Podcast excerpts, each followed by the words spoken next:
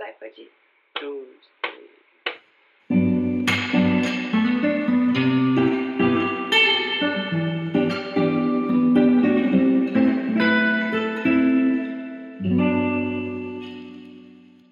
Hello, amigos! Sejam bem-vindos a Falar de Mar. Para esse episódio em especial, eu tô muito feliz que você chegou até aqui para me ouvir. O tema de hoje é sério e por isso que o tom da minha voz também é sério. Como vocês sabem, eu criei esse podcast para ser um lugar de reflexões baseadas em fatos reais da minha vidinha.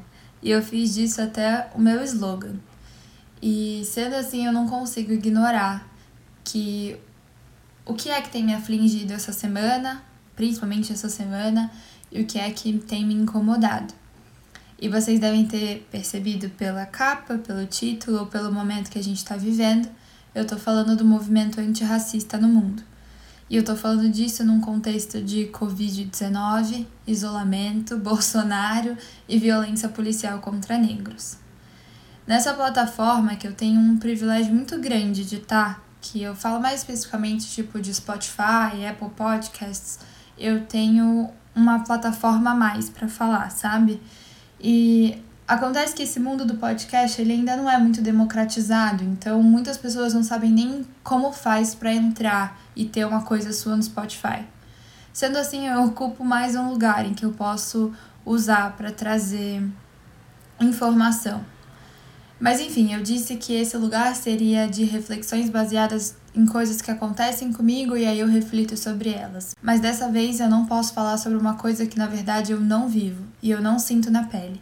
E que por eu não sentir na pele, por muito tempo eu pude ficar de olhos fechados para o que estava acontecendo. Além disso, eu também não sou educada e instruída o suficiente para falar. Então a única coisa que eu quero falar sobre mim nesse episódio é o que, o que, que foi que me fez entrar numa crise, porque eu acho que vocês podem estar tá passando por uma coisa parecida. E aí depois disso eu vou ler algumas das coisas que eu vi que me fizeram pensar e olhar para o meu comportamento. E no fim, eu vou dar indicações que servem tanto para mim quanto para vocês, porque como eu disse, a gente eu preciso me educar também, a gente vai fazer isso junto. E essas indicações vão ser de como não só não ser racista, mas também ser antirracismo. É o nosso dever como brancos e a gente precisa falar sobre isso, a gente precisa melhorar. Eu queria que esse episódio fosse um episódio curto, porque daí eu falaria que o tempo que você passaria me ouvindo você ia usar para ler alguma coisa, para ouvir alguma coisa, para assistir alguma coisa que te tornasse mais educado e mais antirracista. Mas eu acabei reunindo um monte de informação e talvez seja válido, né? Já que eu já tô aqui, já que você também já tá aqui, é, talvez seja válido eu falar sobre, sobre algumas coisas que eu aprendi em tão poucos dias, para ser sincera. Bom, vou contar como tudo isso começou. Bom, estava eu de boa na minha casa num domingo, consciente de tudo que aconteceu nessa última semana nos Estados Unidos, é, frente ao assassinato do George Floyd por um policial e o George Floyd é um, um, era um homem negro, né? E eu tava consciente e vi todo mundo compartilhando na internet, então eu tava sabendo do que tava acontecendo. Mas aí, enquanto eu tava deitada de boinha, eu fui confrontada com a informação de que tava rolando um protesto na Avenida Paulista, aqui em São Paulo. E esse protesto não era exatamente contra o racismo, mas era também a favor da democracia e contra o Bolsonaro, enfim, o contexto é um pouco mais amplo. E eu acho que eu também preciso deixar claro aqui, caso não tenha ficado, o meu repúdio pelo presidente Bolsonaro. Então, é, essa é uma nova informação sobre mim, caso você não tenha percebido ainda. Enfim, mas aí eu fiquei sabendo não só que essa manifestação estava rolando, mas que vai começar um, um movimento de é, protestos antirracistas ao redor do Brasil também, como está sendo nos Estados Unidos. E a minha primeira reação foi ficar muito incomodada. De, meu Deus, como assim? Protestos agora, mas a gente está em quarentena há três meses. Como assim vão botar um monte de gente na rua para se aglomerar e protestar? E aí entrei naquela coisa meio tipo, ah, os fins não justificam os meios, do tipo, não é porque esse motivo é extremamente legítimo e é uma causa que eu não tenho nada a dizer sobre a causa, sabe? O meu incômodo foi sobre o momento que a manifestação seria feita. Mas enfim, não é porque o motivo é legítimo que a gente pode ignorar o contexto de pandemia em que está acontecendo uma contaminação em massa e sobrecarga do sistema de saúde e pessoas morrendo tarará. Então essa foi a minha primeira reação e ficar repetindo para mim mesma que é óbvio que se não fosse o contexto eu não estaria tão incomodada. Eu acho que as manifestações teriam e tem mesmo que acontecer e tal. Porque eu apoio a causa e a causa é muito válida. Mas aí, tipo, eu fiquei muito conflitada, eu não consegui sair desse conflito, sabe? Entre vão fazer protestos de, por um motivo muito válido, mas como vão botar tantas pessoas na rua se a gente tá há três meses tendo se esforçando tanto para se manter em casa e manter os comércios fechados e a economia sofrendo e todas essas coisas, tipo, é seguro, é legal mesmo fazer isso? E aí eu fui trocar ideia com os meus amigos e muitos deles me mostraram que é sim necessário. O que está acontecendo agora e a vontade das pessoas de irem para as ruas é uma eclosão em tempos de muita raiva, muita indignação, tudo isso muito válido também e que a gente tá num ponto em que não é só o Covid que tá matando, mas o, o Covid tá matando principalmente preto e pobre e essas pessoas já estão aglomeradas. Então, é, a gente tem que entender isso. Entender também, eu, foi, tá, eu tô internalizando tudo isso, tá, gente? É, que protestar agora e ir pra rua agora não é como se fosse resolver tudo, não salva o sistema de saúde, não garante o fim da pobreza, o buraco do Brasil é muito mais embaixo. Mas falar sobre isso, é, seja nos seus grupos, nas suas redes sociais ou com gritos na rua, faz com que as coisas possam ir mudando aos poucos, pressiona o presidente, que é um racista também, e, enfim, não resolve o cenário de um dia para o outro, mas impede talvez coisas piores e chama a atenção por uma coisa que acontece debaixo dos nossos narizes e a gente fecha os olhos. É, e aí eu entendi, tô entendendo aos poucos, que eu ainda não consigo acolher os chamados para ir para as ruas nesse momento, ainda mais como profissional de saúde, mas que quando os protestos acontecerem, eu não vou olhar para os protestantes e seguir a minha primeira reação, que seria: meu Deus, eles estão aglomerados agora, que errado. Eu entendi que se trata de uma causa existencial, uma questão de sobrevivência e que eu nunca vou entender isso na pele, mas que eu preciso lutar contra isso também do jeito que der. Então, eu depois considerando mais, eu sei que assim, no Brasil a gente tem muitas coisas para protestar e nosso buraco é bem embaixo, mas eu quis pegar o recorte do racismo porque é o que está mais em alta. É, os protestos que iam passar a ser chamados assim são sobre isso. Então, eu quero ler aqui algumas das coisas que depois eu fui me informar e pesquisar para entender também mais sobre essa causa e já que eu não sou tão é, já que eu não fico tão confortável em ir pra rua, o que, que eu poderia fazer? Eu tenho que abrir falando sobre o protesto. Então, uma moça chamada Yolanda Renteria, é, o arroba dela é This is Yolanda Renteria, é, eu não sei como pronuncia. O texto era em inglês e eu tomei a liberdade de traduzir aqui com as minhas próprias palavras. Mas o que ela dizia era: não é da sua escolha determinar como um grupo oprimido protesta. Sim, protestos te fazem desconfortável, porque eles são desconfortáveis. Sofrer racismo também é desconfortável. Quando você, como pessoa branca, diz violência não é a resposta, você está dizendo, na verdade, que protestos e negociações pacíficos são a resposta. E nisso você está negando o fato de que grupos marginalizados frequentemente não são ouvidos. Inferir que existem outras maneiras de protestar minimiza a frustração e não promove respostas nem soluções. Apenas aponta, com seu privilégio, como fazer as coisas de maneira que não perturbe o seu conforto. Protestos não são um problema, são um sintoma do problema. Se é difícil para você entender por que as pessoas recorrem à violência, provavelmente significa que o seu privilégio te protegeu de ser colocado em uma situação em que você sente que não tem outra escolha, senão a violência. Protestos violentos têm consequências. Pessoas vão morrer, pessoas vão para a cadeia e pessoas perderão tudo que têm. Quanto uma pessoa deve ter sido pressionada para estar tá disposta a arriscar tudo isso? Então, eu acho que Primeiro sobre protestos, eu não tenho mais o que dizer. Eu não tenho que falar como uma pessoa que sofre algo que eu não sofro deve ou não se manifestar. Então essa é a primeira coisa. E aí, nisso, a gente cai num segundo aspecto da situação, que é o privilégio branco. E o privilégio branco, eu vou ler agora o que eu li. Quem fez esse texto foi a Courtney Ann Design. Esse é inclusive o arroba dela no Instagram. E eu também traduzi. Então eu vou ler para vocês o que é, o que não é, enfim. Privilégio branco não significa que a sua vida não tenha sido difícil mas sim que o seu tom de pele não é uma das coisas que a tornam mais difícil.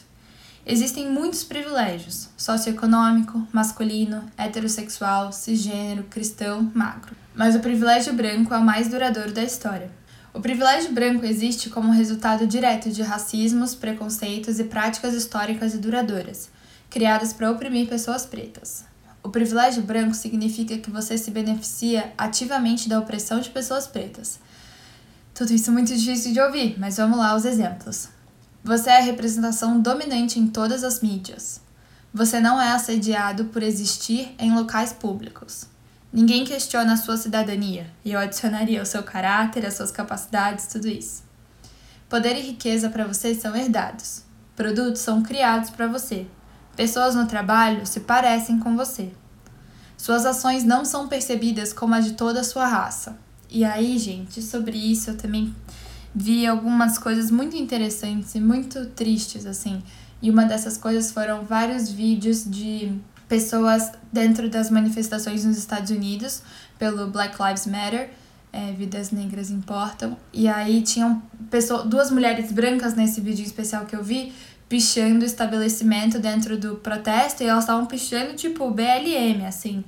E aí tinha outras mulheres pretas falando para elas pararem, porque quando esse vandalismo for passar na mídia, vão associar as pichações não aos brancos que estão se juntando ao movimento, mas sim aos pretos, que são inclusive o estereótipo de vandalismo. Então, essa coisa de uma ação sua ser percebida como ação da sua raça é uma coisa muito forte que eu, como branca, não tenho noção, né?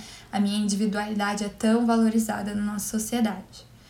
E aí depois um texto de Scott Woods, que eu só vou ler um pedacinho, ele falava que as pessoas brancas enxergam o racismo como um ódio consciente, mas o racismo é maior que isso. Racismo é um complexo sistema de alavancas e polias políticas criado há muitas gerações para agir a favor de brancos, quer brancos gostem ou não. Racismo é uma doença insidiosa que não poupa quem é o branco que fala que gosta de preto. Mesmo você gostando de preto, assim, ainda assim vai alterar o jeito que você lida com quem não se parece com você. O racismo pode se manifestar como ódio, mas é só uma das formas. Privilégio é outra, acesso é outra, ignorância é outra e apatia é outra. E aí tem vários argumentos agora contrapostos que eu achei muito bacana. Quem escreveu esses, essas contraposições de argumentos foi o Daniel Coep, Coepic, eu vou tentar postar tudo isso no Instagram, porque, enfim, é difícil, mas o arroba dele é Daniel, com dois L's, e aí o sobrenome é K-O-E-P-K-E. Então, vamos lá. Vamos supor que um argumento seja uma sociedade civilizada inclui diferença de opinião. E aí o contra-argumento para isso, para que você se desconstrua do seu racismo, é que direitos humanos não são uma questão de opinião. E aqui a gente está falando de direitos humanos das, das pessoas pretas. Manter o sistema racista só continua a marginalizar e assassinar pessoas pretas. Outro argumento seria: nem tudo tem que ser político. Legal. Contra-argumento é que nem não ser político é um privilégio. Pessoas marginalizadas não têm a opção de não serem políticos quando seus direitos humanos e a sua sobrevivência estão atrelados à política. Outro argumento pode ser: ah, mas ler sobre essas coisas me faz triste. E aí o contra-argumento seria: se desplugar do que está acontecendo é um privilégio. Pessoas marginalizadas não têm o luxo de se desengajarem da realidade da discriminação de raça, porque essa é a experiência de vida deles todos os dias. Outro argumento possível seria: ah, mas eu não vejo as pessoas a partir da cor delas. Todos somos seres humanos, eu vejo como todo mundo igual. E aí o contra-argumento para isso é: somos todos humanos mas as nossas experiências de vida e as barreiras que a gente enfrenta não são as mesmas. O objetivo não é fingir que somos todos os mesmos, é notar e honrar nossas diferenças. É reconhecer que só porque algo não faz parte da sua experiência de vida, não significa que não seja a experiência de vida de outra pessoa. Significa ouvir e confiar em pessoas de diferentes backgrounds, ao invés de usar a sua vida pessoal como uma medida para o que é real e válido. Esse é forte. E aí, o outro argumento é: mas eu não sou racista, eu não odeio as pessoas negras. E o contra-argumento para isso é: você não precisa odiar negros para perpetuar o racismo. Você só precisa ser desinformado. Você é produto de uma sociedade que nos ensinou a ter medo e pensar em pessoas de cor de certa maneira. Você não precisa odiar negros para perpetuar o racismo, você só precisa viver em um mundo sem examinar o seu viés pessoal e como a sua experiência de vida pode estar te fazendo projetar, assumir coisas ou se comportar de maneiras que são discriminatórias, mesmo que elas não sejam intencionais. E aí eu vi um vídeo de um rapaz que não é famoso nem nada, e ai, eu preciso pegar o nome dele, vou tentar postar também o vídeo dele. E ele fala que o título do vídeo era talvez eu seja eu acho que talvez eu seja racista. E ele falava uma várias enfim um vídeo longo mas ele falava eu sei que no meu coração eu não tenho a intenção de ser racista e eu não quero ter preconceito contra pessoas pretas mas eu tô inserido em um contexto que eu tenho um privilégio e que me faz ter comportamentos discriminatórios, mesmo que eles não sejam a minha intenção. Então eu acho que é muito importante a gente enxergar como brancos que a nossa cor de pele confere sim a gente um privilégio. Mas aí, ok, você, seja pelas coisas que eu li ou pelas suas próprias pesquisas e desconstruções, você entendeu que você tem um privilégio.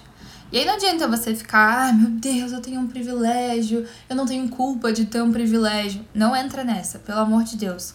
O que você precisa fazer é se entender como racista e entrar numa luta contra o racismo. Todos nós brancos somos racistas porque nós somos donos de poderes estruturais e cotidianos. É uma frase boa também que eu li.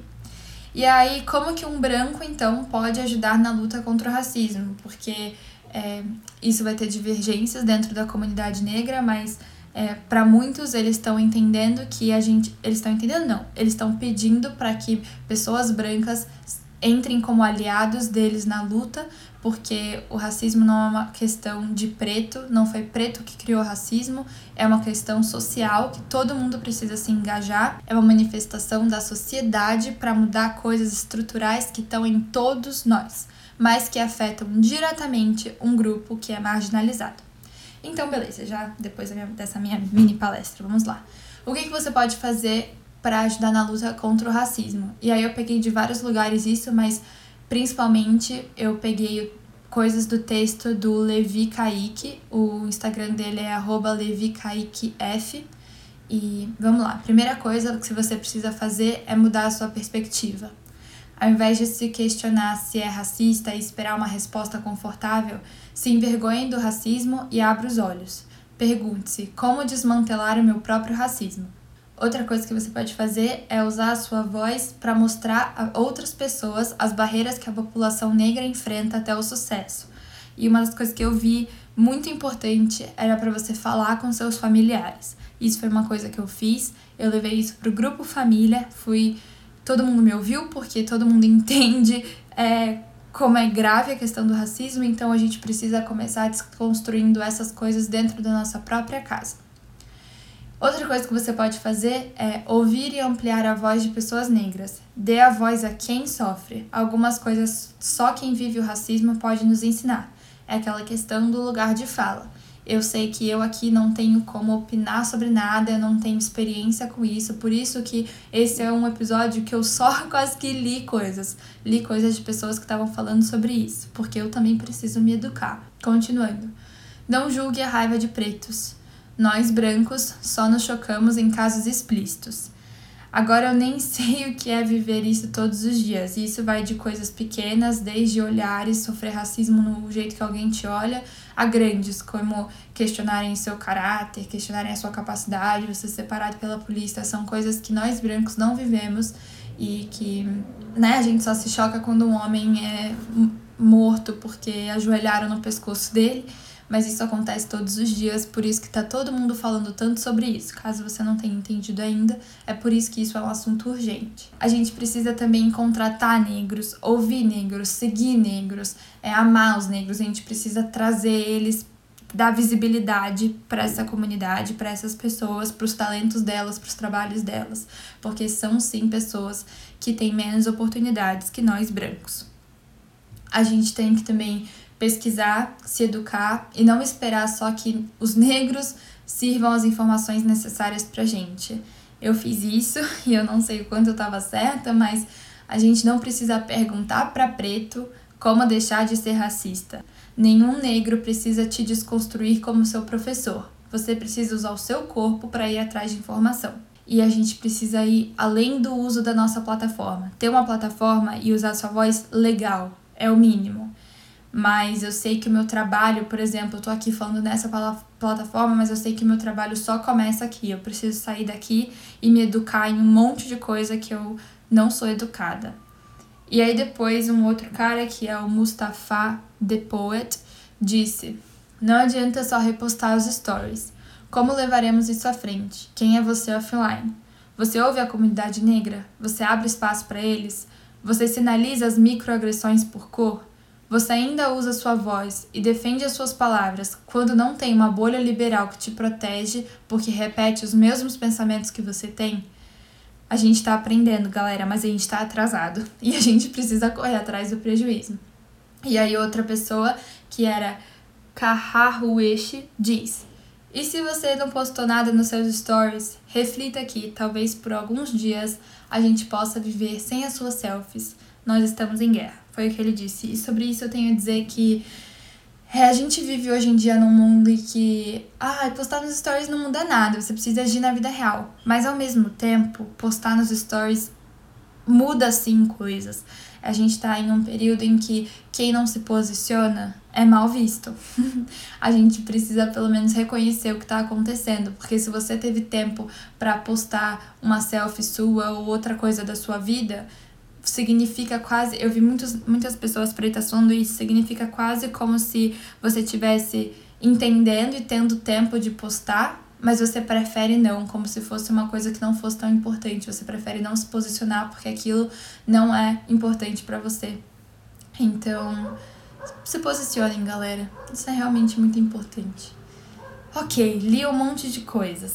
E agora eu queria partir para a parte das recomendações. Essas recomendações são indicações de diferentes tipos de arte que a gente pode consumir para entrar em contato com a história e com a luta é, contra o racismo e para a gente entender como nós brancos nos inserimos nisso, como a gente perpetua o racismo estrutural da sociedade que a gente está inserido. Tô para dizer para vocês que a maioria dessas coisas que eu vou citar agora eu não vi, não li, e assim como eu espero que vocês façam, eu farei o trabalho de ouvir e ler. Eu reuni essas indicações dentro do meu ciclo de amigos e dentro do meu ciclo de pessoas que eu sigo no Instagram que estão recomendando também e tentando trazer awareness e consciência sobre esses tópicos. Então, eu vou citar meio que só o que, é cada coisa, assim, e falar o gênero, talvez, para você saber por onde começar. Começando pelos filmes, um que foi muito sugerido e que é muito é, simbólico, assim, que escancara muita coisa, é o filme Corra, que é um suspense meio terror. O outro é Cidade de Deus, que é um drama do Fernando Meirelles, é um filme brasileiro que retrata a realidade brasileira, mas ele tem um romance, é uma coisa mais assim. O próximo é Olhos que Condenam, que é um filme do Netflix, eu acho, de uma história real em que jovens negros são acusados injustamente de crimes e é como a justiça manipula para que eles sejam culpados. Outro que também é importante chama 13th, que é sobre a brecha na 13ª emenda dos Estados Unidos, e esse é um filme importante se você quiser entender o contexto dos Estados Unidos e a luta antirracista, o racismo lá e a luta antirracista lá. É, o próximo é uma, o filme Green Book, que é um filme mais poético, irônico, é requintado, É aquela história bem famosa, inclusive, a história de um negro que contrata um sujeito branco e racista para trabalhar para ele como seu assistente e motorista. O outro é Histórias Cruzadas, que é um filme mais cômico, um filme família. E aí depois tem duas séries. Tem a série Cara Gente Branca, que é Dear White People, que fala sobre um grupo de estudantes de cor dentro de uma faculdade de elite, Ivy League, nos Estados Unidos e em um contexto de preconceito cultural, injustiça, ativismo equivocado e política escorregadia. Era o que dizia a sinopse. E tem outra série que é uma das minhas séries favoritas. Ela não, não é citada como referência para você aprender sobre é, racismo, mas ela chama Good Trouble. Ela é o spin-off daquela série The Fosters. E nessa série, uma das narrativas de uma das personagens, ela é negra e ela é extremamente engajada na luta por justiça em um caso de violência policial também contra um adolescente, ele foi assassinado injustamente. E na série mostra como essa, essa luta é tão importante para ela, a ponto dela ter que abdicar dos relacionamentos dela, da carreira dela, correr o risco de ir para cadeia e todos os trâmites é, do direito. Ela nem conhece o menino, ela não conhece a família do menino, mas ela fica extremamente impactada e ela se junta ao movimento Black Lives Matter. Então, é bem legal. Aí a gente tem alguns livros que é eu comprei ontem é o livro White Fragility, que é bem mainstream, tá todo mundo falando sobre esse livro, principalmente nos Estados Unidos. O título em português é Não Basta Não Ser Racista, Sejamos Antirracistas, e é de uma jornalista chamada Robin DiAngelo. Tem outro livro que é Nem Preto Nem Branco, muito pelo contrário, da Lila Schwartz, sei lá. É, é uma análise histórico-social do Brasil, ele é mais geral. Meu irmão leu disse que é muito bom. Existem biografias, tipo do Martin Luther King. Ah, tem uma, um livro também que chama A Marcha, que é histórias em quadrinhos que explicam a luta do Martin Luther King e do John Lewis pela liberdade. Um amigo recomendou também, que é bem didático de ler por ser história em quadrinhos. E aí, para finalizar, nós temos algumas, algumas músicas o rap ocupa um espaço de protagonismo nisso, porque o rap acaba sendo às vezes uma aula de história. E no rap a gente tem no Brasil o Jonga, e fui recomendada principalmente o último álbum, que chama Histórias da Minha Área, sobre o genocídio negro. A gente tem, é, sei lá, Racionais, a gente tem é, nos Estados Unidos o Kendrick Lamar, que tem um clipe que eu, eu particularmente gosto muito, que chama Element, e é uma assim, é um clipe lindo, de uma fotografia linda, muito impactante.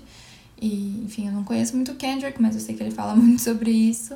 A gente tem o Baco Eixo do Blues e o álbum Bluesman, que também fala bastante sobre a realidade da comunidade negra.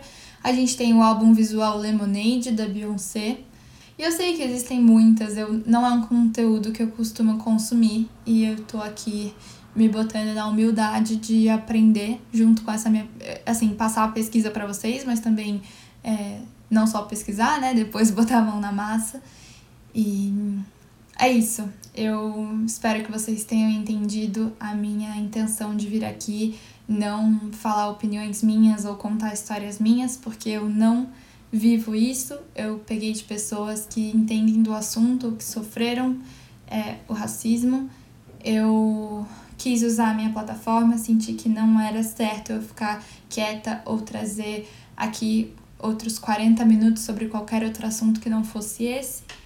E eu espero que a gente possa continuar esse diálogo no Instagram. Se você não segue Falarimar no Instagram, é Falarimar. E eu sou arroba Mari Bresciani, caso você queira me seguir. Hoje também não tem cristal, a gente não deve gastar tempo aprendendo sobre cristal essa semana, hoje o nosso tempo, essa semana o nosso tempo vai para toda a história e o contexto do racismo no nosso mundo e no nosso país. Mil beijos, galera. Até a próxima. Fiquem bem.